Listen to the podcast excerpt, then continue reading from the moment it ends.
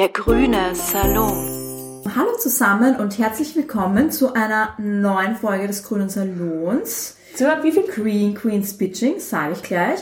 Den Podcast über Umweltschutz und Nachhaltigkeit mit Zwinkern im Auge. Und heute ist gleich aus mehreren Gründen eine besondere Folge, weil es ist eben unsere zehnte Folge. Ich finde, das ist quasi so ein erstes kleines Jubiläum. Außerdem haben wir festgestellt, äh, eigentlich letztes Mal wäre es schon soweit gewesen, aber wir haben es nicht erwähnt, dass es den Grünen Salon schon seit einem Jahr gibt. Also, ich meine, ich weiß, wir haben jetzt ein bisschen Pause gemacht, aber generell gibt es dieses Yay. wunderbare Medium jetzt schon seit einem Jahr. Und ähm, Weihnachten steht auch vor der Tür, also ich finde, das sind jetzt genug Gründe zu feiern? Genau. Das will ich auch behaupten. Und passend zur Jahreszeit sprechen wir ähm, heute übers Essen. Also zumindest bei uns wird zu Weihnachten immer sehr viel gegessen. Ja, jetzt schon. Eigentlich. Ja, Kekse stehen auch am Tisch. Und zwar genau darüber, ob denn jetzt nun biologisches oder regionales Essen besser ist, weil das ist ja zumindest in unseren Kreisen eine häufig aufkommende Streitfrage und wir haben uns jetzt ähm, vorgenommen, da heute mal ein bisschen tiefer gehen in das Thema zu schauen und vielleicht finden wir ja heraus, was denn nun besser ist, bio oder regional. Vor allem der große Weihnachtseinkauf steht vor der Türe, oder? Viele kochen und da wäre es vielleicht, äh, da können wir schon äh, einen Beitrag vielleicht leisten, wäre, weil ein bisschen drüber nachzudenken. Genau, absolut. Also zuhören bis zum Ende und äh, so lange mit dem Weihnachtsshopping, Essensshopping warten.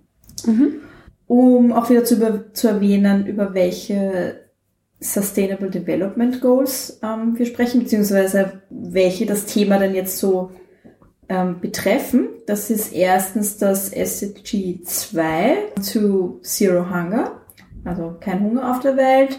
Das SDG Nummer 6 ähm, zum Thema Avoid Wasting Water, also gegen Wasserverschwendung. Und das SDG 13 zu Climate Action passt auch sehr gut dazu, weil natürlich in die Nahrungsmittelproduktion auch sehr viel Energie fließt und man ja auch weiß, dass ähm, gerade die Fleischproduktion auch keinen unerheblichen Anteil an der CO2-Produktion hat. Genau. Und ich würde auch sagen, wir starten jetzt gleich rein. Und zwar wie immer mit unserem Veranstaltungsrückblick. Und zwar habe ich da gehört, dass zwei der anwesenden Damen in Sachen ähm, SDGs, wenn wir jetzt schon drüber reden, eh wieder sehr aktiv waren. Genau, wir waren beim SDG-Forum. Das wurde vom SDG Watch Austria ähm, durchgeführt und organisiert. Das erst, zum ersten Mal. Zum ersten Mal, weil Ja. es seit ungefähr einem Jahr auch gibt. Es ist eine zivilgesellschaftliche Organisation, ähm, wo eben ganz viele NGOs oder auch Initiativen mit dabei sind, die Mhm. möchten, dass das Thema SDGs in Österreich mehr aufgegriffen wird. Und äh, äh, klopfen ein bisschen auf die Finger, wenn, wenn's, äh, wenn die Regierung oder ähm, Vertreter und Vertreterinnen der Regierung da irgendwie nicht sie zusammenreißen und da nichts äh, tun. Oder auch andere Organisationen. Also sind sehr kritisch. Und gibt's äh, tatsächlich in ähm, den meisten Ländern. Also ähm, ist nicht nur auf Österreich beschränkt. Sie versuchen ein bisschen der Watchdog zu sein, halt, Ja. um, um zu bewerten, ob da was weitergeht in der Sache. Und passend dazu hat es auch eine Analyse vom Rechnungshof gegeben, wie es denn so um die Umsetzung der SDGs in Österreich steht. Und wie schaut das so aus? Ja, also grundsätzlich muss ich sagen, ich habe schon gehört, dass es einen Rechnungshofbericht gibt und ich war immer so, ja, lesen wir sicher nicht durch. Aber das, da, da hat es einen Vortrag gegeben und der war richtig gut. Also die war Voll. so gut, das war so straight einfach, ja. Das war nicht nur so, wie es eben NGOs oft machen, ja, so es passiert nichts und äh, es tut sich eh nichts. Die haben das einfach komplett objektiv, analytisch ähm, sich angeschaut und gesagt haben, freu und haben gesagt, ähm, es passiert einfach nichts. Also die, die Ziele können nicht erreicht werden von Österreich und es ist einfach zu wenig. Und die hat das sehr straight gesagt. Noch dazu schätze ich den Rechnungshof mittlerweile sehr, weil ich weiß, dass die intern total viel zu SDGs und Umweltschutz selber machen. Also die schauen da schon ganz gut drauf, finde ich. Und es hat schon ziemlich viele zumindest war das mein Eindruck, dort ähm, hat schon aufgerüttelt. Also war dann schon ein Gemurmel und unruhig irgendwie. Ja, man, man, also der Rechnungshof hat halt auch wirklich Vorschläge gemacht und die fand ich dann auch ganz gut, weil in Österreich ist so organisiert, dass die SDGs in jedem Ministerium Mainstreaming-Ansatz. Genau, Mainstreaming-Ansatz, also auf politischer Ebene. Jedes Ministerium ist selbst für die Umsetzung zuständig. Und es wird nur vom, Es- vom Bundeskanzleramt die Berichterstattung an die UN koordiniert. Genau, es aber, gibt es gibt, eine Koordinationsgruppe, aber das ist, äh, aber es gibt halt, Also- es gibt nur die Koordinationsgruppe, die die Berichtslegung irgendwie koordiniert, aber niemand, der sich um die Umsetzung oder um Ziele und Maßnahmen und Strategien kümmert. Und das, das fehlt in Österreich halt komplett. Und Aber man muss verteidigen, weil ich kritisiere das auch immer, dass der Mainstreaming-Ansatz gewählt wurde zur Umsetzung. Aber Schweden zum Beispiel macht das auch und die sind sehr gut unterwegs. Die machen es halt besser. Also vielleicht liegt es dann halt an Ja, denen, ja. Und ja. prinzipiell bin ich nämlich auch für den Mainstreaming-Ansatz, wenn er dann halt durchgezogen wird. Ist es so? Ist Ja, ich finde schon, dass irgendwie immer überall dazugehört, aber es braucht halt wahrscheinlich auch eine koordinierende Stelle, Ja. damit was weitergeht. Ja, und sonst war viel das Thema, wie die Zivilgesellschaft und wie lokale Ebenen, wie beispielsweise eine Gemeinde eben zur Umsetzung der SDGs beitragen kann. Es war halt sehr, das Publikum war sehr NGO-lastig. Äh, nur zwei Vertreter, ja, Vertreter aus dem Ministerium, vor allem aus dem Ministerium für Tourismus und äh, wie heißt? Nachhaltig? Ja, genau das aus diesem äh, Ministerium und der, die sind halt sehr angefeindet worden, was, mh, also leid tut's mir nicht, aber mh, die können halt auch nichts dafür und es haben halt äh, Hunderte auf die zwei hingeschossen. Und dass da ähm, die Fronten ein bisschen verhärtet sind zwischen Zivilgesellschaft und Ministerien oder äh, öffentliche Stellen, kann ich schon verstehen. Und dass da die einen nicht mehr eingeladen werden zu den anderen und so weiter, da war halt viel Missmut dabei. Aber im Grunde, das Konklusion wieder, die Zivilgesellschaft, Zivilgesellschaft ja, ist... Aber Ja, man braucht einen so. Bottom-up-Ansatz von der Zivilgesellschaft und die Politik muss das aber dann auch aufnehmen. Und Ja, also ich finde halt, grad. wenn da Fronten verhärtet sind, dann muss man halt schnellstmöglich schauen, dass sich was ändert, weil ich meine, das sind unsere Ministerien, die sollten uns vertreten und die Interessen aufgreifen. Also wenn die die Zivilgesellschaft am liebsten gar nicht mehr einladen würden, weil sie Angst vor der Kritik haben, Genau. ist ja auch was Weil die Kritiker falsch. einfach immer zu, also ich will nicht sagen zu scharf, aber und, oder zu harsch, weil das, das muss man schon aushalten können in einer Demokratie. Aber es war unglücklich, glaube ich, immer formuliert und die Herangehensweise, un, also un, wie sagt man? Unproduktiv. Ja, da gibt's noch ein besseres Wort. Un, konstruktiv. ja, genau.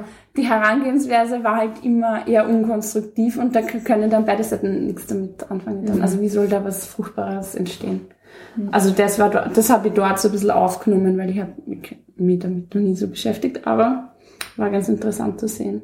Ja, du warst ja gleich weiter noch bei Ja, genau, genau. Ich bin ja SDG Ambassador für die Jugend und wir, äh, wir hatten in letzter Zeit zwei Sachen und zwar zum einen haben wir einen Action Request geschrieben oder eine Action Request an das Bundeskanzleramt. Also wir haben mit anderen SDG-Botschaftern aus unterschiedlichen europäischen Ländern, vor allem die, die vor uns die Ratspräsidentschaft gehabt haben und äh, jetzt äh, ähm, die Ratspräsidentschaft übernehmen, zusammen ausgearbeitet, welche Anforderungen die Jugend hat und wie sie die SDGs umgesetzt haben wollen. Und das haben wir dann ins Bundeskanzleramt gebracht, an die richtigen Stellen und sind dort gehört worden und es war äh, eine super Erfahrung.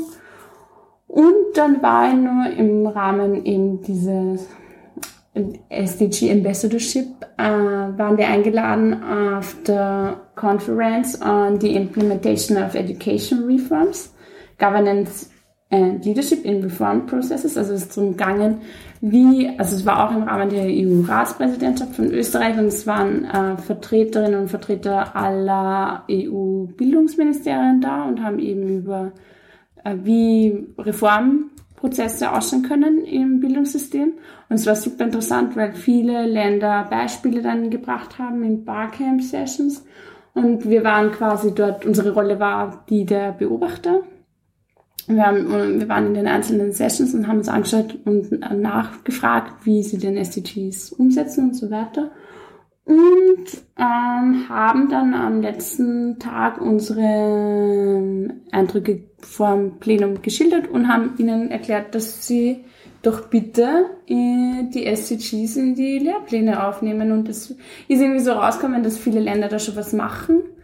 aber eben nicht strategisch zum einen und zum zweiten einfach nicht wissen, dass sie das mit äh, dem SEG ähm, Framework einfach verbinden könnten und das einfach strategisch dann in die Lehrpläne einbinden, einbinden können. Obwohl es ist, obwohl manche Länder so wie Malta da schon super viel macht. Cool. Das finde ich interessant, weil ich finde jetzt gerade bei Malta hat man jetzt nicht unbedingt auf der ist jetzt nicht das erste Land, das so aufpoppt. Na, die haben ja im- ganz im viele Kopf Systeme in den letzten auf- Jahren umgestellt und haben dann einen riesen Partizip- Partizipationsprozess gehabt mit äh, vor allem Lehrpersonen, haben leider die Jugend nicht einge also Schüler als eigentlich Adressaten nicht mit eingebunden in den Partizipationsprozess. Ähm, das haben wir natürlich auch kritisiert. Aber äh, ansonsten würden sie voll viele Dinge tun und wir haben zum Beispiel ins Ohr der verantwortlichen Dame für die Texte, die in der Österreich, also in den österreichischen Schulen gelesen werden müssen. Also es gibt ein Textewerk, also Textrahmen, Text,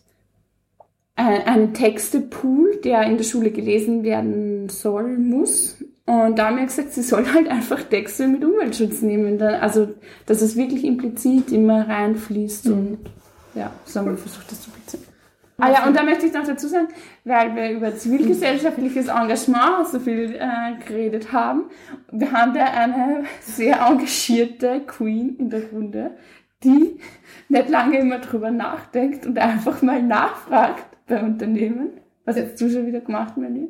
Das ist manchmal vielleicht ganz wichtig. Ich habe einfach nur, ich habe mir, oder ich habe mich mit dem, nachdem es jetzt ein bisschen kalt worden ist, mit Daunenmänteln auseinandergesetzt.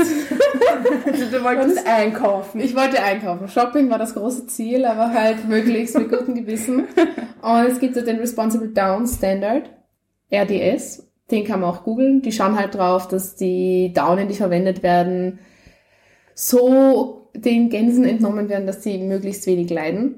Und mir ist halt aufgefallen, dass manche Anbieter auf ihren Webseiten halt angeben, sie würden diesen Responsible Down Standard verwenden. Ist dann ein bisschen mit der Webseite verglichen, wo das so nicht deklariert wurde und habe dann halt nachgefragt und eine ausführliche Antwort erhalten und die sich jetzt auch darum kümmern, dass das halt alles ein bisschen transparenter ist und haben dann auch zusätzliche Firmen auf ihre Website raufgenommen, mit denen sie tatsächlich zusammenarbeiten. Ich find Hat das fünf Minuten gedauert. Ja, ich finde das Also cool, dass du halt- hingeschrieben hast und dass sie dann gesagt hat, ah, ja, ja, schön, dass Ihnen das aufgefallen ist. äh. Ja, Ja, man nimmt ich das kritische Konsumentin. Gut, wirklich, ursuper. Man nimmt es halt vielleicht nicht so ernst, weil das war eine Aktion, die habe ich halt aus persönlichem Interesse gemacht und hat fünf Minuten gedauert. Aber ja, wahrscheinlich kombiniert macht es dann manchmal doch einen Unterschied. ja, auf Jetzt jeden kann Fall. theoretisch die ganze Welt sehen, wer das, dieses und jene Geschäft. Äh, ja genau, auch den Responsible Down Standard tatsächlich verwendet. Ja, wird. ich finde das echt super, weil ich glaube, voll oft haben es die Leute vielleicht ja auch gar nicht am Schirm, dass da eine Information halt irgendwie fehlt oder dass das den Leuten wichtig sein könnte und dann ist es halt super, wenn einfach irgendwer daherkommt und sagt, äh, mh, ich glaube ich ganz sehe da einen Widerspruch, könnt ihr mir das erklären? Wie Ich glaube, es ist auch einfach so, dass viele Leute halt nicht so wie wir im Alltag so durchgehen und sich Dinge anschauen, wie welche Suchmaschine könnte man statt Google verwenden zum Beispiel. Da gibt es ja Alternativen, die irgendwelche Projekte fördern und lauter so kleine Dinge, die man manchmal ganz, wo man Leute einfach nur darauf aufmerksam machen muss und die das dann eh auch total gut finden, nur halt einfach sich nicht damit beschäftigen und deshalb ja nicht wissen, dass Dinge existieren, die man selbst umsetzen kann. Ähm, übrigens hat sich nicht nur die Melly mit Klamotten beschäftigt, sondern ähm, auch meine Wenigkeit. Sehr Queens. Ja, Es braucht passende Kleidung. absolut. Vor allem jetzt zu Weihnachten. Also ich habe so irgendwie diesen, ähm, ich weiß nicht, diese, diesen Vogel, würde ich jetzt fast schon sagen, dass ich jedes Jahr zu Weihnachten brauche ich irgendwie ein neues Outfit. Und ähm, dass das nicht sehr Nachhaltigkeit, nachhaltig äh, ist auf verschiedenen Ebenen, ähm, ist wohl klar. Und deswegen habe ich ähm, entschieden, dass ich das heuer mal anders versuchen werde und war beim letzten Endlos Fesch Pop-Up. Also für die, die Endlos Fesch noch nicht kennen, das ist ähm, Viennas First Fashion Library. Also eine Modebibliothek. Hip. Sehr hip, sehr cool. Und es ähm, funktioniert einfach so, dass man, ähm, es gibt eben jedes Monat gibt's äh, ein Pop-up an verschiedenen Locations in der Stadt, die halt auch immer einen Kontext zum, oder also wo ja eigentlich schon immer einen Kontext zum Thema Nachhaltigkeit auch haben, so wie ich das bisher mitbekommen habe. Im Sommer waren die Michi und ich zum Beispiel bei der Fair Fair, da gab es auch einen Pop-up, allerdings einen sehr reduzierten mit weniger Auswahl. Und ähm, diesmal war der im neunten Bezirk im Ladenkonzept. Und ähm, ja, da habe ich mir jetzt einfach für die Feiertage ähm, drei so Teile ausgesucht, die ganz gut, glaube ich, dem Anlass entsprechen. Ähm, und Wie haben die so, oder wie ist das Sortiment? Borgt man sich da eher nur schönere, also festlichere Kleidung aus oder also also Alltags, äh, Jeans und T-Shirts und keine Ahnung. also es ist Und besondere Sachen. Ja, es ist, ein, es ist gemischt, würde ich sagen. Es gibt schon sehr viele elegantere Sachen auch, also sehr viele ähm, Kleider. Ähm, es gibt auch eine Auswahl an Ballkleidern und zum Beispiel Dirndl auch, wobei die waren jetzt nicht dabei beim letzten Mal, weil es diesmal war eher so Weihnachts... Ja, aber das ist Ein super Thema. gut, weil wie oft ziehst du Ballkleid an? Eben voll. Und du gehst halt dann ähm, dorthin, du hast, also die Beratung ist total lieb, also echt nette Leute, die dich gleich fragen, was, ob du was Besonderes suchst. Und ähm, eben diesmal war es halt sehr viel auch quasi in den weihnachtlichen Farben, also viel Rot, viel Grün. Grün, Glitzer. Glitzer, Schwarz, eher Ja. elegantere ähm, Cocktailkleider, so die Richtung. Mhm. Aber eben auch im, also es waren zwei Räume und im zweiten Raum waren halt viele auch eher so Alltagskleidung, also schon eher so ein bisschen, ich würde sagen, Business Casual, also was man eher halt auch fürs Büro ähm, sich ausbauen kann. Es gibt auch Kooperationen mit österreichischen Designerinnen und Designern, wo ich auch das Gefühl habe, dass da immer was Neues dazukommt. Es gab auch ein paar Teile halt eben aus diesen Kooperationen dann zum Kaufen. Ähm, mhm. Also es gab halt einen Stand, auch der war dann Verkaufsstand eben von den heimischen Designerinnen und Designern. Und es funktioniert alles ganz simpel. Also du gehst halt einfach hin, du suchst dir was aus, du kannst das ganz normal anprobieren natürlich. Was ich sehr cool fand, dass in den Umkleidekabinen auch so äh, Schuhe bereitgestellt waren, damit du das Kleid halt auch mit Turnschuhen Ah, probieren also ein. Shopping-Erlebnis. Ja, in Sachen, Alles gedacht. in Sachen Kundenservice fand ich das schon sehr gut. Punsch Gibt's gab's Männer, auch. gibt's Männersachen auch? Ich glaube bislang nicht, wäre mir nicht Mhm. aufgefallen. Also bislang glaube ich nur für die Ladies. Und Kinder? Ah, nein, auch Okay. nicht. Okay. Wobei das wäre wahrscheinlich, naja, ich glaube für Kinder, puh, ist die Frage. Da braucht man dann doch sehr viel Mhm. Quant. Und Aber du brauchst es halt immer nur Tempo, also Ja, stimmt. Aber da gibt's doch eher auch Konzepte, wo du das zugeschickt ja. bekommst und Ja. so. Oder dir so Packages ja, holst. Ja. oh ja, hatten wir schon mal, Mhm. gell? So Kinderleih. Stimmt, das war glaube ich eh letztes Weihnachten oder so, Mhm. haben wir darüber geredet. ja. Und ja, man kann sich, man leiht sich das dann für einen Monat aus und dann kann man es entweder zum nächsten Pop-up einfach zurückbringen oder auch ins Impact Hub im 7. Bezirk. Also dort ist quasi so die Homebase und da kann man es immer zurückbringen, wenn einem das besser Mhm. reinpasst. Klingt sehr cool. Ah, und was kostet es? Ähm, es kostet das erste Teil 25 Euro und dann jedes weitere 10. Und das finde ich eben, also ich glaube, es wäre jetzt mir persönlich zu teuer, um es halt wirklich immer auszuleihen oder aber ich glaube, wenn, also eben gerade für so besondere Anlässe finde ich das super und voll in Bevor du Ordnung. dir was kaufst, vor allem ja. du die Sachen dann noch öfters tragen kannst. Und ähm, wenn du halt wirklich sehr viel Wert drauf legst, dass du halt ganz oft neue Teile hast, finde ich, ist das halt ein, eine super Art doch einfach, um irgendwie so mal ein bisschen frischen Wind reinzubringen und dann wechselt das halt wieder. Ja, super. Also bevor du da jedes Monat irgendwelche drei, vier neue Teile kaufst bei, beim Schweden oder Spanier, Mhm. glaube ich, ist es besser, dorthin zu gehen und halt um selber Geld Ja. zu leihen. Vor allem, wenn du eh nicht die Intention hast, dass du die Sachen dann Ewig hundertmal tragst. Ja. Ja, und es hat vielleicht auch eine bessere Qualität. Also die kaufen ja wahrscheinlich eben nicht beim Schweden oder beim Spanier ein, sondern ein bisschen hochwertigere Marken, die Ja, dann auch also auch da ähm, gemischt, aber auf jeden Fall auch eben teurere Labels dabei, die man sich so vielleicht auch gar nicht kaufen würde. Mhm. Ja, und eben auch be- besonderere Sachen, ja, also Mhm. gerade aus so den Designer-Kooperationen. ja, sehr cool. Damit ihr euch selbst ein Bild machen könnt, findet ihr den Link dann in den Streberinnen-Notes. Genau. Genau. Und jetzt haben wir so viel geredet, unsere Münder sind schon ganz trocken. Deshalb Warte, ja, aber ich glaube, wir brauchen den Wein, weil wir, es gibt nur eine Filmempfehlung, wo wir trinken müssen. Wir haben sie letztes Mal gegeben, die Filmempfehlung. Und zwar haben wir, ähm, habe ich ja gesagt, dass Welcome to Sodom startet, dieser Film über ähm, die Elektroschrottmüllhalde in Ghana. Und ich habe die jetzt angesehen und ich sehe es auf jeden Fall sehr empfehlenswert, aber es ist wirklich harter Tobak. Also ich muss echt sagen, ich habe schon viele, äh, viele Dokus gesehen im Nachhaltigkeitsbereich und auch so eher deprimierendere Sachen, aber dieser Ort hat mich wirklich fertig gemacht. Also, dass es sowas, dass so einen Ort gibt auf der Welt, in dem Menschen einfach leben. Hm. Ich, und ich meine, die Bilder vermitteln ja immer nur einfach einen ganz kleinen Bruchteil. Also ich, allein bis dort riechen muss zum Beispiel auch. Also das ist einfach so eine, eine riesige, man muss sich vorstellen, das war, ist eigentlich Wetlands, also ein Feuchtgebiet. Diese ganze Müllhalde ist auf dem Wasser sozusagen gebaut, teilweise bewegt sich der Boden, wenn die Leute drüber gehen. Es ist natürlich überall Dreck und Müll und zwar nicht nur, also vor allem natürlich verschiedenste Arten von Elektrogeräten, Computer, Waschmaschinen geordnet, Kabel, weiß ich nicht, aber halt auch alles Mögliche dazwischen. Überall brennen irgendwelche Feuer, weil ähm, um die, die Kabel zum Beispiel vom Kupfer zu trennen, wird das einfach angezündet.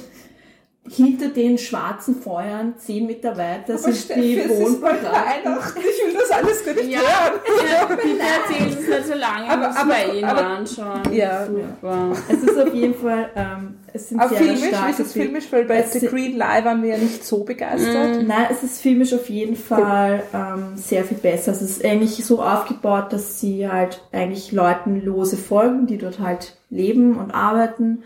Ähm, wobei die Leute weniger, also weniger Interview, also gar nicht in Interviewform eigentlich zu Wort kommen, sondern du siehst die Leute dann halt eher, wie ich vermute, was aufgenommen worden ist, in Interviews halt dann Mhm, im Off. so im, aus dem Off, ähm, aber halt übersetzt und einfach auch ganz viel mit so Nahaufnahmen gearbeitet, also geht teilweise auch so ins Detail gehen, also von den Bildern einfach. Ich glaube, wenn die Doku stumm gewesen wäre, Hätte es auch auch einfach eine ganz arge Wirkung gehabt. Also also im neuen Jahr ins Kino gehen. ja, also es, Läuft's noch? Ich denke schon, ja. Es Auch. zahlt sich auf jeden Fall. Kommt drauf an, wenn Also, Sie diesen Podcast jetzt hören. Ja, Also. nein, nein, ich glaube schon, dass es nur länger her läuft. Also es ist auf jeden Fall ein sehenswerter Film, aber man muss sich halt darauf einstellen, dass das ähm, jetzt kein leichtes, vergnügliches Filmerlebnis Ja, wird. Weinzeit. Ja, Weinzeit. Welchen Wein trinken wir hier? Wir trinken heute einen gelben Muscatella vom Huber. Der kommt aus dem Dreisental, weil wir natürlich auf Regionalität geachtet haben. Zum Jahr 2018. Also auch keine lange Lagerung, deshalb noch besser. für Wein wissen wir noch nicht, aber zumindest mal für, für die, den CO2-Fußabdruck. Und wir hatten das, glaube ich, schon einmal. Wir hatten schon so viel Weine, dass ich das irgendwie ähm, in die hintersten Stübel meines Hirns geschoben habe. Nachhaltig Austria heißt das tolle Siegel, über das wir schon mal ein bisschen ähm, uns äh, verschiedenste Dinge angeschaut haben. Die sind halt, die haben gewisse, Sie nennen sogar Sustainable Austria. ja, es gibt das deutsche, also das österreichische und das internationale Label, weil man kann diese Weine ja auch international kaufen und dann weiß man, sie kommen aus dem nachhaltigen Österreich oder Sustainable Austria. Mhm. Und das Ding ist halt, es geht darum, wie der, der Wein produziert wird, also eben wie viel Wasser wird verbraucht, welche Düngermittel werden verwendet etc. Das Ding ist aber, man kann dieses Ganze in ein Online-Tool eingeben und es gibt jetzt eigentlich nicht, man kriegt eine Auswertung und die kann man dann sich so nehmen und dann ist man zertifiziert. Ähm, Oh, Es das geht ist- aber Ja, das kontrolliert halt niemand, oder? na, es kontrolliert keiner und man kann das eigentlich mehr als Marketinginstrument nutzen. Warst du Label Worauf Shopping? du anscheinend reingefallen bist. Ja, total. Ihr werdet informiert und fühlt mich jetzt ein bisschen verarscht. Er ist vegan. Du könntest den auch hinschreiben. vegan. Ich werde vielleicht ein Mail hinschreiben. Muss nicht Bio werden, wenn es so easy ist. Ich werde sagen, ich bin reingefallen und bin jetzt ein bisschen ähm, unfair. Also ich fühle mich, dich schlecht ich fühle behandelt? mich schlecht. Geld zurückgaben, Ja. bitte. Ähm, Ähm, ja, also man weiß halt jetzt nicht wirklich, was genau die Kriterien sind und wie transparent dieses ganze Verfahren abgehalten wird. Und ist, man könnte halt auch einfach sich eine, ein Biosiegel holen, wenn man schon so nachhaltig agiert. Aber schau, da sind wir schon wieder eh bei dem Konflikt, den wir da angesprochen haben, äh, regional versus Bio oder beides. Der ist wäre jetzt halbwegs regional, weil er aus dem Dreisental ist, also eigentlich nicht sehr weit von Wien. Ähm, ist halt nicht Bio. Ähm, was ist jetzt gescheiter? In Wein, Weinbau. Genau, aber der Wein schmeckt ganz gut, finde ich. Ja. Ja. Und außerdem ist er hübsch, er hat einen Regenschirm drauf. Ja, er heißt auch Parapluie, weil er kommt von einem Berg im Dreisental, der wohl einen goldenen Regenschirm oben hat. Kupfer Und habe ich gelesen. Kupfer. Und daher kommt sein Name. Gold, Kupfer, alles dasselbe. Unnachhaltig. Ja, genau. Deswegen Jeden brennen Fall. Städte oder so. Wo ist das Kupfer her? Wo ist das Kupfer her? Ja. Ähm, ja, auf jeden Fall schmecken tut er ganz gut, hübsch ist er auch. Ähm, und die Melli, ich glaube, die Melli hat genug erklärt über das Nachhaltige. Die hat schon Keks im. Mund. Die Also, würde ich, ich glaube, sie, ist- sie hat alles gesagt. Sie ist schon, Ich bin fertig für heute. Ich bin Wein, ich habe was über ein paar Dinge gesagt, das war's jetzt. aber jetzt kommen doch erst die Novitäten vom Ökoplaneten. Okay, geht ich doch mich zusammen, schneller, Kekse, ich. Okay, Stell mir die aber Kekse während, weg. aber während du kaust und schluckst, kann ja mal die Lene über die COP berichten, weil die hat sich da ein bisschen mehr eingearbeitet. ja, habt ihr gewusst, dass von Climate Austria, euch habe ich es eh gesagt, aber der Hörerinnenschaft, von Climate Austria hat es einen WhatsApp-Messenger-Dienst gegeben und das war super interessant, weil man halt jeden Tag äh, in der Früh oder am Abend äh, ein Update bekommen, was gerade so bei den Verhandlungen läuft. Und äh, sie haben eben auch zusammengefasst einen Rückblick gegeben und aus dem möchte ich gerne jetzt erzählen. Generell war die Stimmung nach der COP äh, jetzt gemischt. Also was ich so mitgekriegt habe, was so der Konflikt die ganze Zeit war, ob dieser IPCC-Bericht, ähm, der bald fertig wird, wo es vor allem um das 2 bzw. 1,5 Grad Ziel geht, ob dieser Bericht als Richtlinie dient, um neue Ziele sich zu setzen aus dem Pariser Klimaschutzabkommen. Und da ist die ganze Zeit drum gegangen, wird der nur anerkannt oder wird der Willkommen ge- geheißen. willko- genau, man hat sich darauf geeinigt, dass man ihn willkommen heißt. Das heißt, er ist nicht die Basis oder die Grundlage, auf der, auf dessen jetzt diese Ziele äh, formuliert sind oder werden, äh, sondern man sagt so, ja, den gibt's halt und das ist super und lesen wir uns alle durch. Also Natürlich. ist sehr schwach. Okay, vielleicht nochmal für die, denen das noch nicht, diese ganzen Abkürzungen noch nicht so Mhm. äh, klar im Kopf sind. Ähm, das IPCC ist das International Panel on Climate Change, also äh, die wichtig, eigentlich die wichtigste Institution in Sachen Klimawandelforschung. Und Ja. die COP ist Und- die Klimakonferenz. Genau. Die COP ist die Klimakonferenz, die war in Polen diesmal. Ähm, und es ist darum gegangen, ein einheitliches Regelwerk zu schaffen für alle Länder, um die Ziele von Paris von 2015 umzusetzen oder zu erreichen. Genau, weil da nämlich schon das Problem war, dass man sich Ziele gesetzt hat, aber irgendwie nicht klar war, wie die Länder, zum Beispiel, wie man CO2 misst, da gibt es einfach unterschiedliche Herangehensweisen und da hat man jetzt versucht, eben sich auf eine, einen Standard zu einigen. Genau, und dieser IPCC-Report, der ist eben von den Ländern USA, Russland, Saudi-Arabien und Kuwait äh, blockiert worden und die wollen ist den eigentlich komisch. nur Das ist ja auch sehr überraschend. Ja, na, ja. Da, das will ich gar nicht mehr kommentieren.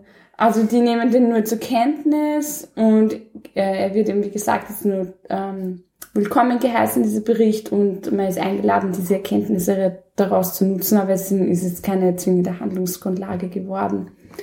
Ähm, dann, was war noch? Ähm, Deutschland, also es ist auch um Finanzen gegangen, also äh, wie, ob die weniger entwickelten Länder finanzielle Hilfe bekommen oder nicht oder wie, wie, wie die das finanzieren sollen, ihre Klimaschutzmaßnahmen.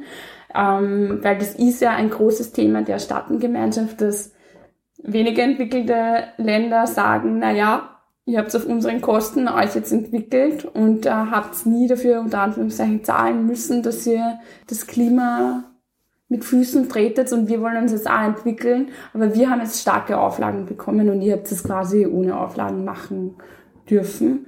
Und da ist immer die die Spannung zwischen den Ländern, wie, wie damit umgegangen wird. Und jetzt ist darum gegangen, ob man, ob reichere Länder dann zahlen für weniger entwickelnde, weniger entwickelte Länder. Und da hat, ist es anscheinend zu keiner Lösung gekommen. Nur Deutschland, hört, hört, ähm, hat aber nur für sich eine Verdopplung der Klimafinanzierung auf 1,5 Milliarden Euro beschlossen für sich. Also die investieren noch mehr in Klimaschutz. Und was ich noch mitgekriegt habe, das fällt mir gerade ein, dass ganz viele Länder, so wie Polen, die eben die, diese COP ausgerichtet haben, vermehrt auf Kohle setzen mittlerweile. Die haben das dort da propagiert und es hat da jeden Tag ähm, das Fossil of the Day gegeben, wo das Polen einfach ganz oft gekriegt hat, ähm, wo es darum gegangen ist, ja, ähm, die propagieren Kohle und richten gerade die Klimakonferenz äh, aus. Österreich hat auch, gekriegt, auch ja. aufgrund einer politischen Aussage. Ein, einer Ministerin in die, genau diesem Bereich, oder? War Nein, des Ministers. Des, unseres Vizekanzlers, Entschuldigung der den Klimawandel wieder mal nicht Ah ja, genau, da war, ja, genau, da war, da hat es äh, letzte Woche ein Interview gegeben, wo ähm, Heinz-Christian Strache gesagt hat, na, das ist nicht menschgemachter Klimawandel. Und daraufhin hat Österreich den Fossil of the Day mhm. Award bekommen. Super ist das. Ähm, da passt auch ganz gut dazu, dass ähm, ja German Watch hat ja auch kürzlich wieder diese, dieses Ranking rausgebracht, welche Länder quasi sich gut machen in Sachen Klimaschutz und welche nicht. Und ähm, Österreich ist da wieder mal nicht sehr, hat da wieder mal nicht sehr gut abgeschnitten. Ich habe jetzt den genauen Platz nicht im Kopf, aber es, ja, ja. Ähm, was ich nur sagen wollte, was Sie auch beschreiben, warum, also es war, glaube ich, so ein Zielsprint, die Verhandlungen waren dann wirklich Tag und Nacht, äh, Freitag, Samstag, gegen Ende der COP, äh, vor allem weil sie Brasilien und die Türkei so stark äh, quergelegt haben. Die Türkei, die will nämlich zukünftig als Entwicklungsland eingestuft werden, um höhere Finanzierungshilfen zu bekommen. Das ist auch der Grund, also warum man sich als Entwicklungsland einstuft. Ja, genau, kann, ja, kann, genau, ja. Ganz ehrlich. Ja, und das wurde aber dann abgelehnt von der Staatengemeinschaft und ja. Dieser aber Konflikt ist, jetzt aber weiter verschoben worden. Weißt du, jetzt hat es gerade erst ähm, die Afrika-Konferenz gegeben, wo Europa jetzt plötzlich draufkommt, oh, wir müssen in Afrika investieren, weil sonst nehmen uns die sonst Chinesen, Chinesen nehmen es uns weg. Und dass man diesen Klimaschutzbereich einfach, das wird schon wieder einfach nicht als Möglichkeit, als Chance und Potenzial gesehen, sondern als Last. Aber eigentlich ähm, durch die ganze Branche, das ist ja auch eine, ein Wirtschaftswachstumspotenzial. Aber, aber das wird einfach nicht gesehen. Ja. Das verstehe ich nicht. Ja, und dann äh, wurde nochmal darauf äh, dazu aufgerufen, dass gerade wenn es äh, systempolitisch dazu nichts kommt, dass es eben eine umweltbewusste Zivilgesellschaft braucht, die sehr viel Druck ausübt, äh, die sie vernetzt, die sie zusammenschließt in Vereinen und so weiter, die sie dann aber äh, mit wissenschaftlichen Erkenntnissen, auf Basis wissenschaftlicher Erkenntnisse eben agiert und Forderungen stellt, eben wie der IPCC-Report. Und da vorangegangen, das war ein großes Beispiel, war eine 15-jährige Schwedin. Genau, die Greta Thunberg. Wer noch nichts von ihr gehört hat, gleich mal googeln. Ähm, die schwänzt schon seit dem Sommer freitags immer die Schule, um aufmerksam zu machen, was eigentlich alles im Klimawandel was der für Folgen hat und was da alles nicht gemacht wird von den Regierungen. Dann kann ich nur kurz was sagen, weil ich habe mal gehört, das weiß nicht jeder, was Schule schwänzen heißt. Was? was? Wirklich? Ja, im Westen von Österreich sagt man nicht schwänzen. Die, das, die sehen das eher so als, die hätten gedacht, das habe ich einmal erwähnt und sie hätten gedacht, das ist was Schweinisches. Okay, nicht in die Schule gehen. Stangen. Ja, das sind, sind halt ähm, Dialektausdrücke. Ich wollte es nur kurz sagen. Also sie, sie kommen aus dem Westen. Na, kannst du nicht. Du bist es oben. Naja, ist an der Grenze. Von hier aus ist der, aber okay. Von hier aus ist alles der Welt. Das sind wir beim Punkt Regionalität. ja, das ist schwierig, schwierig. Okay, okay, gut, na passt. Äh, sie geht nicht in die Schule, sondern protestiert stattdessen. Und mittlerweile folgen ja auch schon so 20.000 Schülerinnen weltweit unter dem Hashtag Fridays for Future. Und die Greta war jetzt auch bei der Klimakonferenz und hat auf sich aufmerksam gemacht durch Reden und weil sie dort eben immer mit Schildern gestanden ist und halt als kleines blondes Mädchen fällt man halt auf unter den ganzen anderen Protestierenden. Und auch unser Staatsbürger Arnold Schwarzenegger ist darauf aufmerksam geworden und hat sie auch schon zum nächsten Klimapolitik-Event, dieser R20-Gipfel, den er immer veranstaltet in Wien, geladen. Und ihm, ja, sie sagt eben, und das finde ich ganz cool, und äh, sie hat einfach recht, ähm, wenn die Politiker nichts für ihre Zukunft tun, dann muss sie das halt selbst in die Hand nehmen. Ja, und da Kritiker, die sagen, sie sollte lieber in die Schule gehen, sagt sie, naja, für was für die Zukunft lernen, wenn es keine mehr gibt, wenn keiner was tut. Ja, traurig, aber wahr. Ja. Apropos echt protestieren, habt ihr gehört, dass auf der WU protestiert wurde? Gegen? Gegen? Oder Für Climate Justice. Auch Ah. im, im Zuge der, der, der Co ah, COP. Mhm. Genau. Haben sie auch Es hat generell viele Initiativen gegeben. Ich habe auch von dem Climate March gehört, der, wo, wo Rom nach Polen gegangen Mhm. Ja. wurde. Und also es hat viele, So viele Side-Events, ja. ja. Coole Sache. Ist schön zu sehen, dass sich dann doch auch was tut und sich Leute einsetzen. Und ich finde die Greta Thunberg auch extremst cool. Also, Ja. Ja. Kann sich Hering auch auf YouTube anschauen, empfehlenswert. Ähm, was hat sich sonst noch getan? Ja, heute ist ein Meilenstein passiert. Oh ja. Ich muss Re- dazu sagen, heute ist der 19. Dezember. ähm, jetzt wisst ihr ja, wie lange wir immer zum Schneiden brauchen. ähm, es wurde EU-weit äh, beschlossen, dass kein Einwegplastik mehr verwendet werden darf. Keine Strohhalme, keine Wattestäbchen, alles Pfui. Und es folgt darauf, dass letzte Woche Plastiksackerl und Mikroplastik in Kosmetikprodukten auch ab 2019 verboten wird. Also, das ist nämlich sehr schade, weil äh, ich mache Experimente-Workshops in Volksschulklassen und dieses Semester filtern wir Mikroplastik aus Peelings und Zahnpasta. Und am Ende muss ich Ihnen jetzt immer sagen, ist schön, dass ihr das jetzt wisst, aber tatsächlich ist es Bald obsolet geworden, dass ihr das wisst, weil ihr müsst euch keine Sorgen mehr machen. Und, Naja. das muss ich jetzt auch noch kurz erwähnen, es ist nämlich super witzig, wenn wir dieses Mikroplastik aus der Zahnpasta filtern, dann wollen die das nicht mal angreifen. Und dann sage ich ihnen, ihr putzt euch jeden Tag damit die Zähne, nur dass ihr es wisst. Weil das ist voll grauslich. Ja, ja. Ja, es ist eh urgrauslich. Ja. Ja. Sagt es eurer Mama oder Ja, eurem voll Papa. schaut drauf, äh, was ihr einkauft im Supermarkt. Ja, also sehr cool, ich freue mich äh, voll.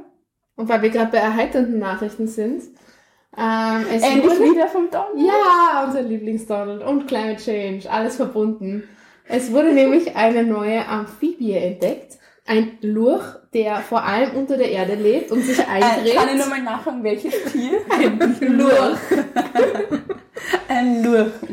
Und ähm, man hat sich äh, zur Aufgabe gemacht, diesen Lurch zu benennen. Und er hat den Titel bekommen, Dimorphis Donald Trumpy, Der Lurch. der Lurch. Weil auch ist Donald ja Trump... Dreck, wenn ich nicht stopp. So. ja, stimmt. Aber ich glaube, das ist auch wieder so, so ein Ausdruck. Das, ja, ich glaube, das, aber das passt schon zusammen. Ja, schon. Trumpy. schon. Ja. Also man hat auf jeden Fall diesen Lurch nach Donald Trump benannt, weil sich der halt bei der Klimapolitik, also weil der bei der Klimapolitik den Kopf in den Sand steckt, genauso wie der Lurch. Also man hat Parallelen gefunden und hat sich gedacht, passt, den nennen wir jetzt so. Also Ah, so googelt mal den Donald Trumpy. Das ist so eine Schönes schöne, Tier. erheiternde Nachricht.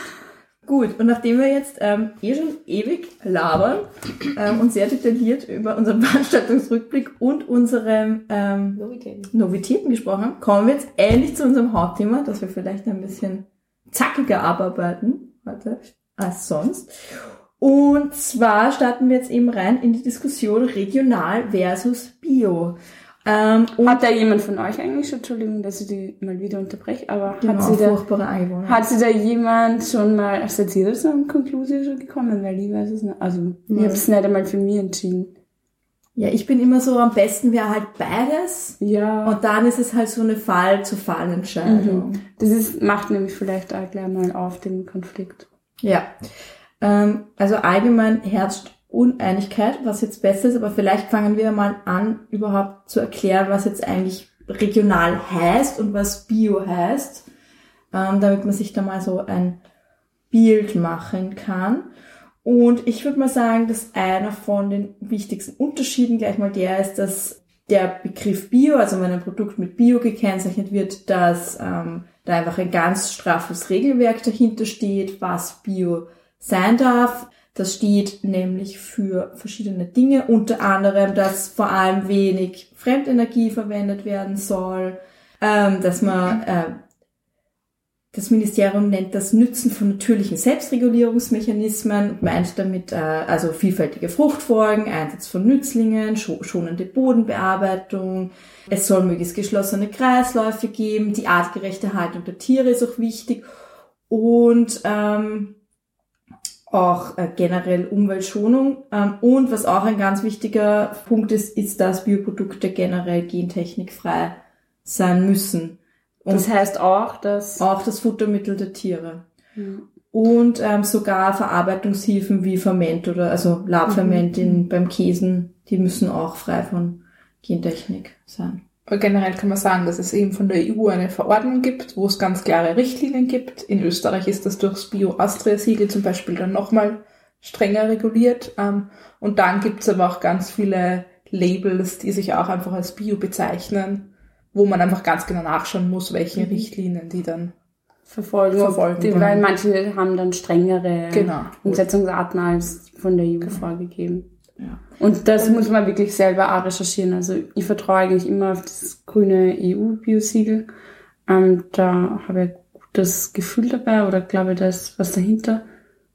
Und sonst muss man es von Fall zu Fall irgendwie nachschauen, wie man eh beim Wein mhm. gerade gesehen hat. Also mhm. wenn da steht Sustainable Austria Siegel, ja, pff, ja. Anscheinend jeder ein Siegel Ja, genau. Ja.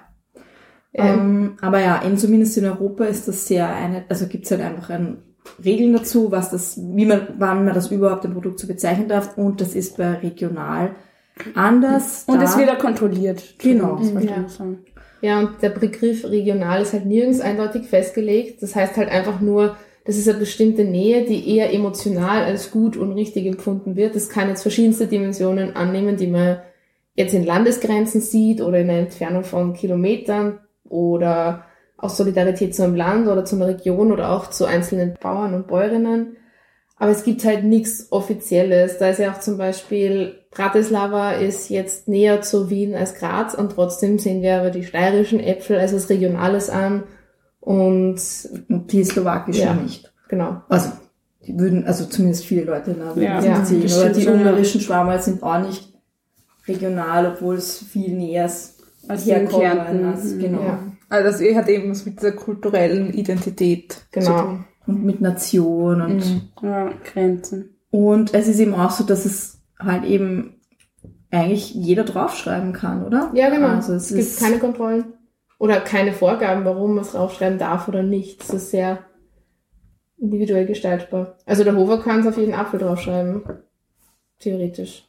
Ja, und da muss man nicht auch nochmal nach, äh, aufpassen, weil du gerade, ich will jetzt eh gar Hofer-Bashing betreiben, Nein, aber der Thomas Weber, der in der Szene ja, ähm, äh, den man kennt. Ähm, das ist der Chefredakteur von Biorama. Genau, unter anderem und von Gap, was jetzt nichts mit Nachhaltigkeit zu tun hat, aber trotzdem. Ja. Ähm, äh, der hat auf einem Vortrag mal gesagt, ja, auch da muss man aufpassen, was dann wirklich regional ist, weil der, das Getreide aus dem Waldviertel, das bei Hofe verkauft wird, das wird auch als äh, regional bezeichnet oder zurück zum Ursprung. Und es wird zwar geerntet äh, im Waldviertel, aber verpackt dann in Vorarlberger. Das führt man dann einfach zweimal durchs ganze Land, das Produkt. Und das äh, summiert sich dann auch und es gibt vielleicht viel bessere Alternativen mhm. einfach. Ja. Wir haben auch also nachgeschaut, also Greenpeace hat so drei Faustregeln aufgestellt, was jetzt eben in der Frage, wenn man sich eben jetzt entscheiden muss zwischen Bio und Regional, worauf man da vielleicht achten kann, was einem helfen kann bei der Entscheidung. Und ähm, die schreiben im Greenpeace Magazin eben, dass es bei tierischen Produkten und auch bei Getreide normalerweise besser ist, wenn man Bio kauft statt regional. Also auch wenn das Bioprodukt von weiterer Entfernung kommt.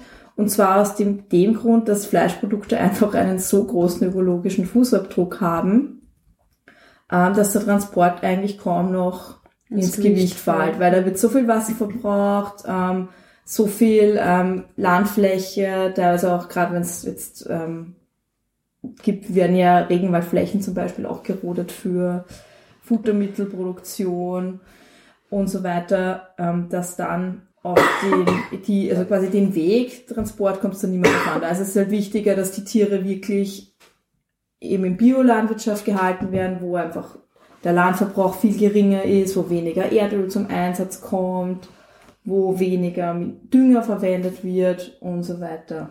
Ja, und was ist dann besser, der äh, Karpfen, der heimische Karpfen am 24. oder der Biolachs? Demnach der Biolachs. Ja, das finde ich jetzt wieder, kommt drauf an, ob der heimische Karpfen auch Bio ist. Würde ich jetzt mal behaupten. Ja. Und Biolachs ist, ach, ja, eh, stimmt, wir sind ja. Ja. schon wieder im Konflikt. Aber Ja. laut diesen Faustregeln wäre eigentlich der Biolachs besser. Ja, es kommt vielleicht auch darauf an, wo man es kauft. Das sollte man, wenn es jetzt der Fischer, der, also der Nachbar vielleicht der Fischer ist und der es aus den heimischen Seen fängt. Vielleicht Also ist bei das Fisch glaube ich, dass der ökologische Fußabdruck nicht so stark ist wie beim Rind. Also, da muss Der man ist, glaube ich, auch, das unterscheiden. glaube ich auch auf jeden Ja, Fall. aber was ist mit dem Lachs in der Aquakultur irgendwo im, Ich glaube, das Fischen ist auch ziemlich problematisch. Ja, aber ist. deswegen der heimische Karpfen. Ach so, Weil ja. Ja. Da ist es halt. Weil sonst wäre das äh, Angus, argentinische Angus, die bessere Variante. Oder nicht, also die Bio-Angus-Variante besser als das heimische, konventionelle Rind. Das Rindersteak. Vielleicht muss man halt auch einfach wirklich immer das Gleiche mit dem Mhm. Gleichen vergleichen, um zu sagen, möglichst, also eben der konventionelle Lachs versus Biolachs Ja. oder das, ähm, das heimische konventionelle Rind versus das italienische Biorind Mhm. oder whatever, ja. Ja. Aber könnten wir auch ein E-Mail schreiben an Greenpeace und sie um eine Spezifikation bitten. Ja. Ja. Melli, ja? Die übernehmen. Schreibst du, schreibst Ja. du. Melli, Melli tippt schon. Lass euch dann teilnehmen, also bei der nächsten Folge äh, hört, hört sie die Ergebnisse. Sofern Greenpeace antwortet. Bestimmt. Ähm, genau. Und bei Obst und Gemüse sagen wir aber, man soll, äh, Sais- also geht es vor allem darum, dass man saisonales Gemüse wählt. Schon aus der Region natürlich, weil man dann halt Gewächshäuser, Flüge, Lagerwaren und so weiter vermeiden kann. Da muss ich wieder an Hofer denken. Entschuldigung. Da war ich mal bei so einem Workshop bei Hofer und der ist mit uns durch die Filiale gegangen und so, ja wow, bei uns ist alles so regional. Und es war halt auch im Winter, wir haben sogar die Tomaten aus Österreich, bla bla. Und ich habe nur gedacht, ja, Bullshit einfach. Erzähl uns doch, dass die aus dem Glashaus sind und wie viel CO2 da einfach verbraucht wird und wie viel geheizt wird. Und also, na, da stellt's mir alles auf. Aber ich war mal bei einem anderen großen Konzern ähm, und die haben, da, da war irgendwie auch, da waren Mitarbeiterinnen von denen zusammen und die haben gefragt, ja, warum ist eigentlich, warum gehört das aus der Region, haben sie halt so bestimmte Siegel, nicht zur CSR-Strategie, nicht zu unserer Nachhaltigkeitsstrategie und da haben die dann ganz klar gesagt, naja, weil regional nicht immer gleich besser ist. Ja. Das fand ich ganz gut. Also klimaschonender. Klimaschonender, genau. Ja, ich glaube, da ist halt wirklich saisonal irgendwie so ein bisschen das Zauberwort. Weil du Brauche ich weißt die einfach, Paradeiser im Genau, du Dezember. weißt einfach, dass im Dezember keine Tomaten im Garten wachsen. Oder du solltest das wissen. Wenn du es nicht wusstest, dann weißt du es jetzt. ähm, und dann solltest du dich halt eher auf Wintergemüse fokussieren. Und da muss ich auch sagen, da glaubt man, man ist so limitiert, aber gerade bei Gemüse gibt's so viel und man muss sich halt ein bisschen mehr damit auseinandersetzen. Und wenn man passionierte Köchin ist, so wie ich, dann, oder wenn man es nicht ist, dann kann man sich damit auseinandersetzen. Das Einzige, und da muss ich auch sagen, so Sachen wie Mandarinen und Orangen, die halt jetzt sind, oder Parmesan, Kakis, die sind halt jetzt auch wieder so typisch, unter Anführungszeichen, und da weiß ich aber auch immer nicht, weil sonst esse ich halt nur Äpfel den ganzen Winter und das ist schon zart. Was halt schon ein bisschen ein, Das wäre, ein bisschen was verkaufen sie einen zwar gerade als saisonal, aber ich glaube, es ist nur Gewohnheit, dass man die im Ja. Winter isst. Also ich glaube nicht, dass es per se saisonaler jetzt ist. Also, Aber da kann man ja dann auch mal mit der. Menge zum Beispiel einfach mal steuern. Ja. Also wir, wir plädieren ja. nie für Verzicht, sondern für einen Bewusst. Wandel der Bewusstsein des Für des bewussten Genusses. Genau. Und vielleicht da, also wenn man eben jetzt was kochen will und nicht unbedingt das Obst frisch braucht, dann ist ja auch immer das Gefrorene eine Option. Richtig. Also wissen wir zwar jetzt auch nicht, wo die Erdbeeren und Himbeeren so hochgezogen werden, aber zumindest ist es gefroren und man kann ja auch bio-gefrorenes Obst Ja, mittlerweile kaufen. Genau, und es ist ja, äh, also, ich habe mir das auch mal gefragt, so, ja, wer weiß, mit den Himbeeren und so, äh, wenn die da tiefkühl sind, aber ähm, das ist dasselbe wie ein passierte Tomaten. F- Für den Produzenten ist es ja auch am billigsten, wenn es genau dann einkocht, wenn die super reif sind und wenn sie gerade in dem Land reif sind. Das die billigste Art, wie das da, wie passierte Tomaten unter Anführungszeichen produzieren kann oder tiefgefrorenes Gemüse. Das ist am billigsten, wenn es gerade saisonal ist. Und es ist ein Geschäft, sind, ist Obst und Gemüse dann günstig, wenn es viel davon gibt und wenn es gerade saisonal ist. Paprika finde ich da ein super gutes Beispiel. Das ist jetzt super teuer, weil es eben nicht saisonal ist. Und ähm, das ist, finde ich, also Richtlinie. Oder Richtwert, an dem man sie, an was man sie halten kann. Und wenn es halt doch mal was unbedingt sein will, dann kann man einen Kompromiss finden und dann wenigstens Bio kaufen. Ja, genau. Oder so. Was mir da auch noch ins Auge gestochen ist, ist eben der Hinweis, dass man Wasser aus dem Wasserhahn trinken soll. Und das ist halt auch nochmal sowas, da muss man eigentlich gar nicht nachdenken, wie viel Verpackungsmüll man da sparen kann und wie viel Transportwege, wenn man einfach nur das nutzt. Oder vielleicht auch gewisse Geräte, wenn man auf den Sprudel nicht verzichten will, gibt's Lösungen, wie man das auf unkompliziertere Weise kriegt. Stimmt, man redet eigentlich immer viel über Essen Ja, äh, oder Lebensmittel äh, und wenig über Getränke. Ja, und so ein Tee, der ist ja auch gut. Also das ist ja, man braucht ja nicht immer den Softdrink oder das, mm, den Apfelsaft, sondern man kann halt auch immer Wasser und Tee trinken. Ist auch gesünder, by the way. Oder regionales Bier. Ich glaube, das ist das geringste Problem, oder? Aber Bier ist nur ziemlich regional. Da geht man sogar regional und Bio. Regionales Bio-Bier. Stimmt. Schrems. Da muss man nicht mal die Stadt verlassen dafür. Es geht sich alles aus. Ja, äh, voll. Mit Wein haben wir jetzt auch schon Empfehlungen geliefert. Ja, Also das da gibt's auch keine. Ausreden mehr, finde ich. Genau. Ja, aber eigentlich muss man sagen, dass wir auch nur drauf kommen, dass es halt irgendwie nicht so einfach ist und dass man es Weil dass man sich halt je nach Lebensmittel einfach durchdenken muss. Ja, vielleicht einfach ein bisschen bewusster sein. Ja. Ich meine, Nüsse ist ja auch so ein Thema. Die werden, also dass die Mandeln jetzt auch irgendwo aus Kalifornien kommen normalerweise. Mhm. Und was auch immer, einfach ein bisschen bewusster das Ganze einkaufen. Und eben, man will jetzt vielleicht auf Nüsse nicht verzichten, gerade beim Keksebacken oder sowas, aber dann halt ein bisschen überlegen, wo die Was, herkommen. Genau, und kann man dann woanders vielleicht ein bisschen gegensteuern. Ja, Ich oder man macht vielleicht ein bisschen weniger Kekse und dafür macht man es halt mit richtig guten Zutaten. Ja. Also ich finde gerade zur Weihnachtszeit ist sowieso so eine, ich weiß nicht, das, Mhm. also mein Eindruck ist immer, da gibt es dann immer von allem einfach zu viel. Ja. Es gibt tausend Kekse und tausendmal Glühwein und Es schmeckt fünf verschiedene eh Essen, das ist mehr eh, so richtig. Und natürlich sind das gute Sachen, aber also ich kann dann einfach schon oft. Ja, man ist dann eh schon so voll und übersättigt und der Magen ist verklebt von dem ganzen Zucker. Also Du die Kekse hier helfen auch nicht. Das ist so Obwohl sie Gewohnheit. sehr Ein gut Keks sind. sind sehr köstlich, das ist das Problem. Aber d- ich muss auch sagen, also bei, vor allem, ich ernähre mich ja weitestgehend pflanzenbasiert und ich brauche einfach beim Obst- und Gemüseregal immer am allerlängsten, damit ich alles check, okay, da ist die Bioabteilung, kriege ich da alles, was ich brauche, okay, nein, ähm, dann nehme ich das, was ich habe, was ich da brauche, dann gehe ich weiter zum konventionellen Regal, schau dort, okay, wo sind die Sachen alle her, was brauche ich, was brauche ich dann vielleicht nicht, wo kann ich Sacrifices eingehen und kaufe das dann nicht. Und vor allem ist der äh, Supermarkt immer erst meine zweite Option. Ich gehe meistens zuerst, mh, dafür kann ich jetzt Werbung machen. Ich hoffe, das ist im Sinne der Richtlinien. Äh, zum Raritäten-Eck, weil das ist Der Podcast-Gesetze. naja, aber wir sind ja doch Influencer, oder? Und die, die haben jetzt so starke. Wurscht. Jedenfalls ist es jetzt Werbung fürs Raritäten-Eck. Wir kriegen nicht dafür bezahlt. ja genau, bitte. Obwohl, voll oft rundet sie ab bei mir. Das macht sie wahrscheinlich bei allen, aber egal. Ähm, das ist ein kleines ähm, Geschäft im sechsten Bezirk und da, die haben nur weitestgehend Wiener Produkte eigentlich und es ist, sprich, äh, regional und saisonal und bio, glaube ich, ist bei denen sowieso selbstverständlich. Obwohl, na, sie haben auch aus äh, Zitronen manchmal aus Italien.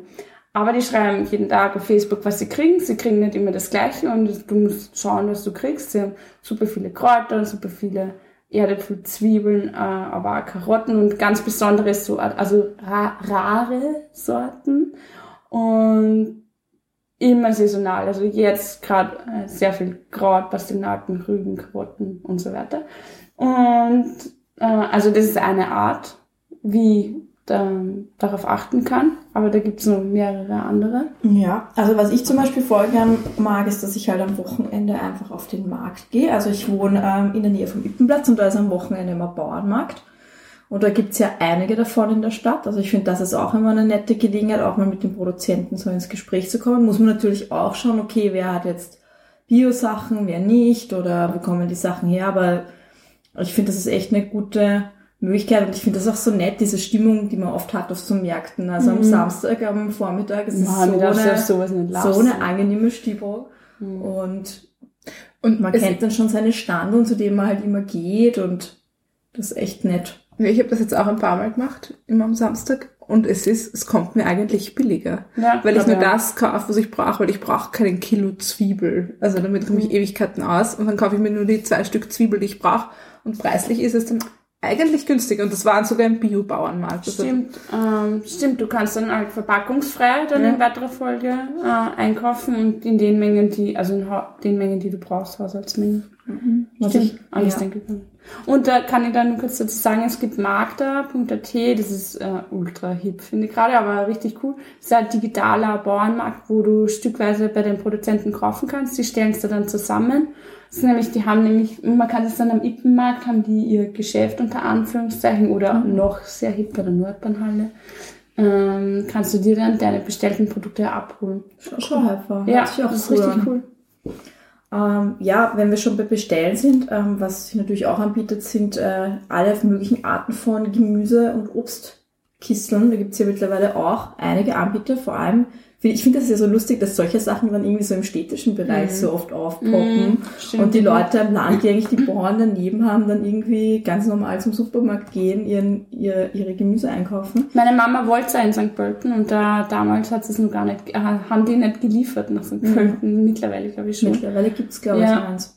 Ja, also das wächst ja auch zum Glück. Also ich Ja. meine, es ist natürlich, wenn es jetzt keins gibt, dann kann man eh nichts machen. Aber ich, ich finde, es zahlt sich aus, dass man einfach mal online ein bisschen googelt und schaut, ob es da vielleicht einen Anbieter gibt. Und ich habe es lange gehabt, äh, mehrere Jahre eigentlich sogar. Und es ist super praktisch, weil da der. Einkauf, ich war dann sehr wenig nur mehr in Supermärkten, weil Mhm. da der Gemüse einfach vor die Tür gestellt wird jede Woche. Und man kann sich ja dazu bestellen, Eier oder Milch, also ähm, wochenweise. Und es ist super praktisch einfach. ja. Also wir haben auch eins und ich mag es voll gerne, vor allem was ich auch großartig dran finde, ist, dass man so viel Verpackungsmüll spart. Ja. Weil das ist ja für mich immer der volle, was mich voll oft extrem fertig macht, ist am Gemüse einkaufen. Im Supermarkt ist das das ganze Gemüse in zehn Schichten Plastik verpackt ist. Interessanterweise meistens das Biogemüse. Ja, aber da gibt's eh, das wird ja eh oft äh, damit gerechtfertigt, dass es ja ein Unterscheidungsmerkmal braucht zu konventionellen Waren. Und dann verpackt man es halt in Plastik. Kann man nicht einfach eine Schleife drum machen. Ja, da Mir auffälliges fallen auf Pickel Anhieb drauf. zehn bessere Möglichkeiten ein Ja, als wurscht. das. Ähm, und es ist für mich echt, es ärgert mich jedes Mal so extrem und mir zum Beispiel ist es halt ein Anliegen, einfach Verpackungsmüll zu reduzieren bei mir zu Hause und da sind halt so Gemüsekisteln auch echt super. Weil kommt eine Schachtel und die stelle ich dann wieder vor die Tür und das war's. Ja, und noch eine Möglichkeit ist, dass man sich beispielsweise in einer Food Corp einfach anschließt. Das ist ein bisschen mehr Aufwand, würde ich jetzt mal sagen, aber wenn man da eine in der Nähe hat, ist das sicher ein cooles Konzept. Was ist denn das? Was ist denn das? Ähm, genau. Ist ein, ähm, das sind meistens Initiativen oder Vereine, die sich zusammenschließen und dann gemeinsam bei lokalen Produzenten ähm, beziehen. Das heißt, man umgeht eigentlich den Handel und dadurch, dass sie mehr Sachen bestellen, kriegen sie dann oft Mengenrabatte und es ist eigentlich auch wieder kostengünstiger. Du musst aber halt auch mitarbeiten. Also wie ein Verein eigentlich, du trittst Genau. dann bei und Genau. übernimmst halt eine Tätigkeit in der Genau, einen Ladendienst oder du machst das Online-Programm oder die Abrechnungen mit den, mit den Bauern und Bäuerinnen. Ähm, ist, glaube ich, auch, hat auch einen gewissen sozialen Aspekt, der ganz nett ist. Bei mir gibt es in der Arbeit. Ich arbeite Ja. in einem Coworking Space und da gibt es ein Food Corp dabei und das ist super praktisch, weil dann kann ich in der Arbeit einkaufen. Ja, cool. gehen. Kannst du auch eigentlich bestimmen, was du haben willst? Ja. Also, ich glaube, du musst halt irgendwie, sie haben einen, einen Pool an, an Produzentinnen, wo sie beziehen und du kannst aber jedes, jede Woche sagen, was du jetzt brauchst. Es gibt von Getreide bis Nudeln bis Obst und Gemüse, Saft, alles. Alles, ja. Voll cool. Und wie schaut das preislich dann aus? Günstiger. Es ist günstiger, als wenn du halt Einkaufen wahrscheinlich gehst. einkaufen gehst. Ja, auf jeden Fall. Weil du dir die Handelsspanne einfach Mhm. Und wegsparst. weil du in großen Mengen dann auch einkaufst. Als Food Corp an sich und dann als Einzelner in den, den, auf den Preis kriegst. Nice. Na bitte, da haben wir ja doch ein paar Sachen zusammengetragen, würde ich jetzt mal behaupten. Ähm, Veranstaltungsvorschau. Gibt es da was, was wer ankündigen möchte? Oder was ähnliches? Ja, Weihnachten. Es gibt kein Datum außer den 24.12. Ich bin super in Weihnachtsstimmung und ich kann es kaum erwarten. Sechsmal noch schlafen. Und ich bin ultra excited. Nur mal fünfmal schlafen. Fünfmal noch schlafen und dann. Ich bin so aufgeregt. Entschuldigung. Ihr, wir haben weiße Weihnachten? Mm, Nein, glaube ich nicht, ehrlich gesagt. Kommt drauf an, wo man ist, oder? Richtig? Ich hoffe, ich habe vielleicht heuer weiße Weihnachten. Hm, Jedenfalls war letzte Woche in der Zeit im Bild, im ORF, der Wetterexperte und der hat erzählt, dass, ähm, und das erwähne ich jetzt extra, weil zwei von uns aus St. Pölten sind und einer von uns in St. Pölten arbeitet und wir natürlich unsere Heimatstadt lobpreisen wollen. Und Aber das ist kein Schluss. ja, nein, der hat auf, je, auf jeden Fall hat er gesagt, zehnjährige Kinder in St. Pölten haben noch nie weiße Weihnachten erlebt. Das ist so traurig. Ja, traurig, aber ja, es hat mich ein bisschen amüsiert.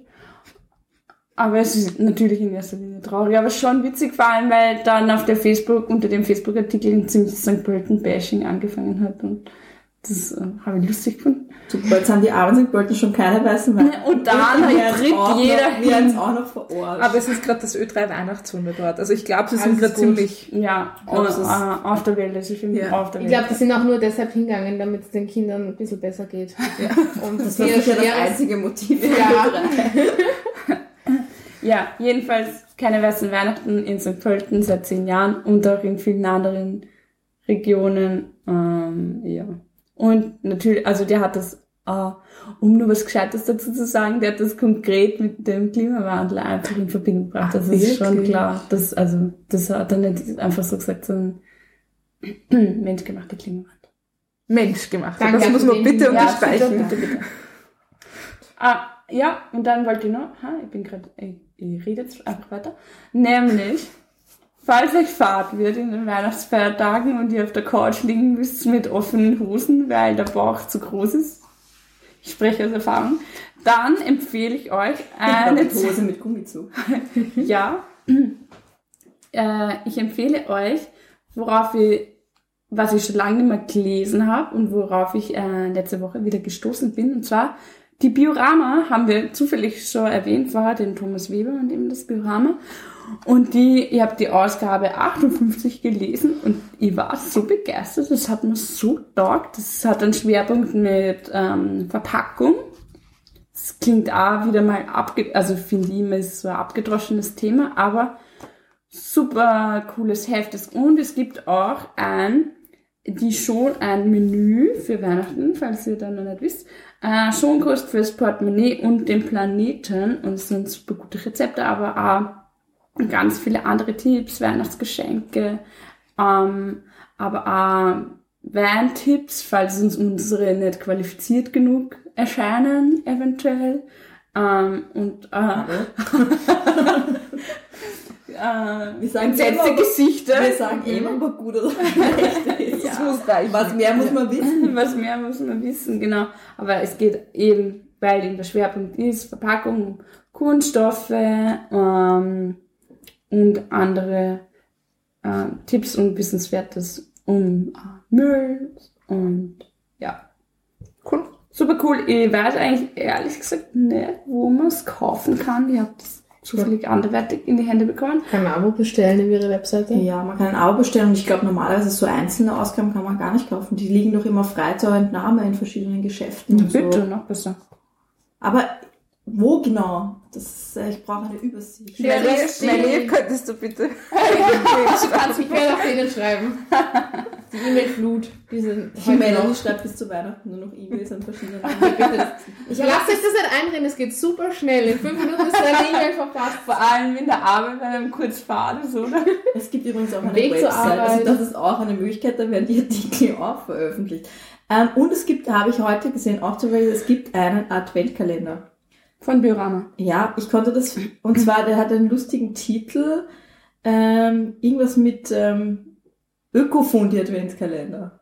Ökofondue. Das finde ich irgendwie total erheiternd, aber äh, das heutige Fenster konnte ich irgendwie nicht, konnte, ließ sich nicht öffnen. Aber ja, bis, bis unsere Hörerinnen Ah, das hören. geht's. Lamm FAQ von Naginus. Ja, aber man kann bis zum 26.12. teilnehmen, zum Beispiel im Aber was Heute. ist, wenn sie das zu Ostern hören? Das ist das vollkommener Da Nonsens. gibt es sicher was anderes zu Ostern, gibt es sicher Fastenzeit. Plastikfasten. Ja, genau.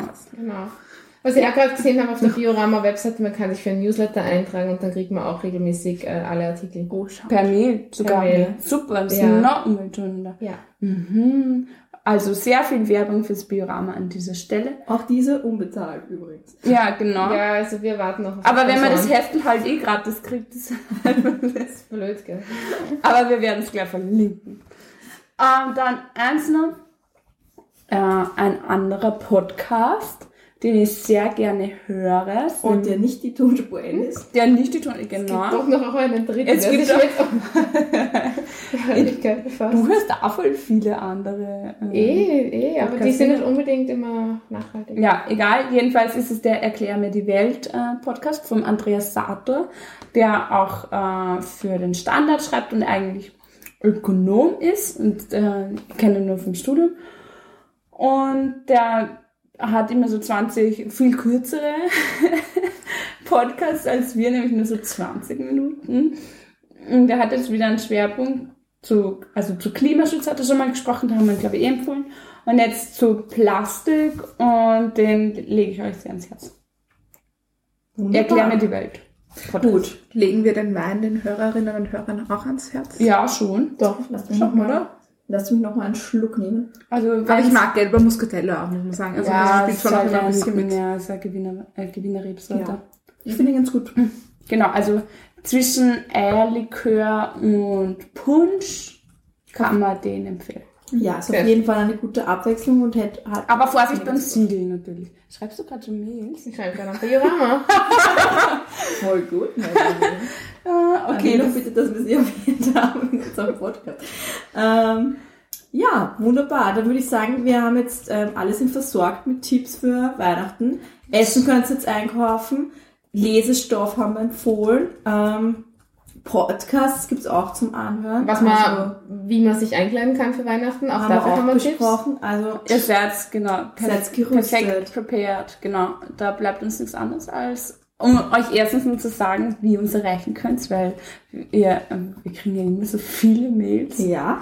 Und zwar eben unsere E-Mail-Adresse, wie immer, queenqueens at posteo.net. Das ist eine Möglichkeit. Oder ihr schaut auf Instagram unter the underline Queen Queens. Den Podcast selbst findet ihr auf Soundcloud, iTunes und auf allen gängigen Podcast-Apps. Und ja, dann würde ich sagen, es bleibt eigentlich nicht mehr viel zu tun, als euch fröhliche Weihnachten zu wünschen, einen guten Rutsch ins neue Jahr und wir sehen uns dann, Hören uns. stimmt, wir hören uns dann in neuer Frische oder alter Frische oder Ja. beides, in neuer und alter Frische äh, in 2019. Genau, und ich hoffe, ihr seid äh, auch zu Weihnachten in die Kirche gegangen, nicht weil ich das so vertrete, sondern weil unsere nächste Folge wahrscheinlich, sich mit dem Thema Spiritualität und Nachhaltigkeit auseinandersetzen. genau, und da schauen wir uns an, wie das in einzelnen Gruppierungen in dieser Richtung, nennen wir sie Gehabt hat. Religion. Religionen könnte man sagen, ja, aber nicht nur, wir wissen es nicht, wir reden da noch drüber. Der Wein wirkt. Ja, Schön, ja, ja, ja, ja. Ähm, ähm, wie das gehandhabt wird oder wie, welche Verbindungen es da gibt. Ja. Wir hoffen, ihr hört dann auch wieder rein und wünschen Schöne Zeit. Dahin frohe Festtage. Tschüss. Ciao. Tschüss.